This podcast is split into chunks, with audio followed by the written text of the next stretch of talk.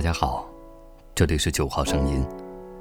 今天与您分享《写给你》，作者张允浩。唐李君瑜的写情里说：“从此无心爱良夜，任他明月下西楼。”可我们同去上海，最遗憾的是，便是没有能够带你登高望远。看一看大上海的夜色。我记得那一晚，我们逗留在黄浦江畔，抬眼便见东方明珠。我想带你爬上去，你嫌门票太贵。摸一摸囊中羞涩，我也犹豫了。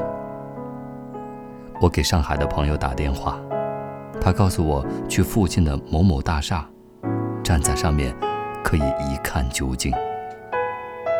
于是我带着你在高架桥、天桥错成的路网里行走，身旁机动车道里车水马龙，渐渐汇成一片灯火璀璨，满的要溢了。那夜风大，直卷过黄浦江，又向着我们而来。我攥紧了你的手，觉得不安，觉得是踩在了哪吒闹海的混天绫上。那一刻，真的是上天入海一样。我终究没能带你爬上高楼，天色太晚了，路又太复杂了。好不容易进入到大厦里面，连上电梯也需要刷卡。我们只是灰溜溜跑进去，分头上了一个厕所。从上海回来之后，我写了好多文章，写了胡先生。与张小姐，那里有我们去张爱玲常德公寓的所见所感。公寓是私人的，无法参观。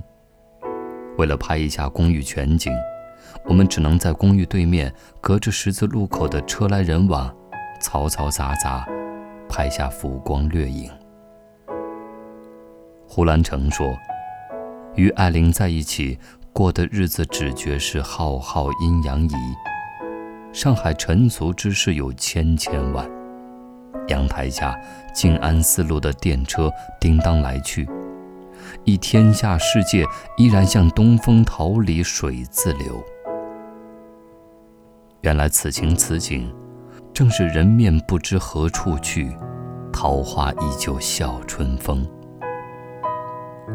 后来我还写了一篇莫名其妙的小说，叫《自杀纪念日》。写的是一个人搭出租车，找一座城市里的高楼，为的是在那样的高处纵身一跃，结束生命。这只是一篇形式牵强的小说，但里面疲惫而风趣的出租车司机，却有意无意地说：“纵横交错的道路网，气势如虹的跨江大桥，说不定跑快了就会到达另一个世界的入口。”我后来写小说置身云外，那是描写超越了高楼的云天之际。故事里，一个女孩得了怪病，不断长出羽毛和翅膀。与此同时，在低处也越来越呼吸困难。她的恋人我，只好带她寻找城市的高处，去呼吸。最终，任何高楼大厦都无法满足他的呼吸需求了。我只好任由他使用新长出的翅膀飞走了。小说是这么写的。尽管在脑海里想过千遍万遍，但事情发生时还是觉得太突然了。艾梅迎着阳光，我看也看不清楚。我都不知道他孱弱的身体是如何飘入无形的气流，又如何寻到通往蓝天的密道，悄然消失的。我以为他只是被一朵云遮住了，但显然万里无云。我以为他飞到我身后的天空了，但显然那里空洞无物。之后我立在原地。感受到一阵风，于是就追着风跑了好一阵，直到累得气喘吁吁才停下。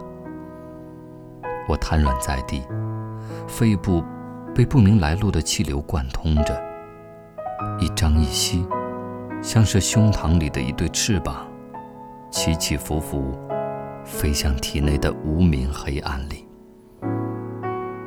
那一刻，我几乎窒息。我写艾梅的时候，脑子里浮现的是你。我们的生活是私人的，作为个体的我们，又是自私的。或许你离开了我，我会有更好的生活，但是我还是不舍得你离去。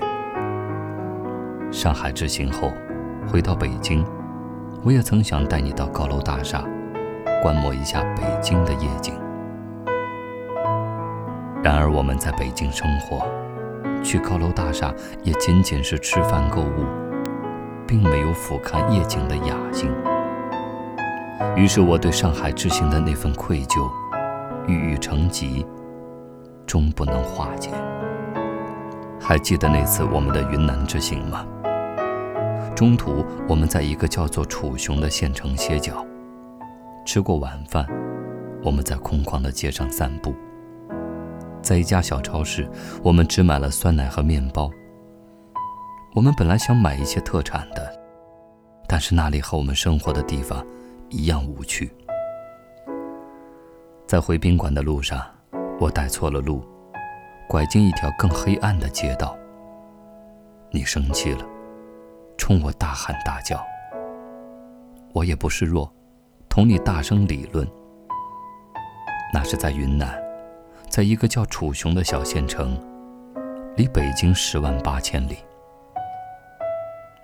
我们在为前方未知的黑暗争吵，也在为甩不掉的单调乏味争吵。如今你独自去了西藏，在墨脱，那是西藏最后一个通车的地方。昨天离开墨脱的路突发泥石流，你赶在第二天再走。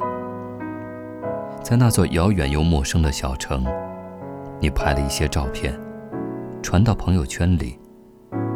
照片上风景很美，其中一朵树叶上栖着一朵粉花，树叶千疮百孔，不知道是不是被虫噬的。后面几张照片都是郁郁葱葱、成片成片的森林，它们遇到水就曲曲折折，遇到山。就起起伏伏，有时候高到天上。仔细看，乱云飘过去会聚成堆，飘走的时候，树枝微微一颤。万物有灵，我知道，你就要回来了。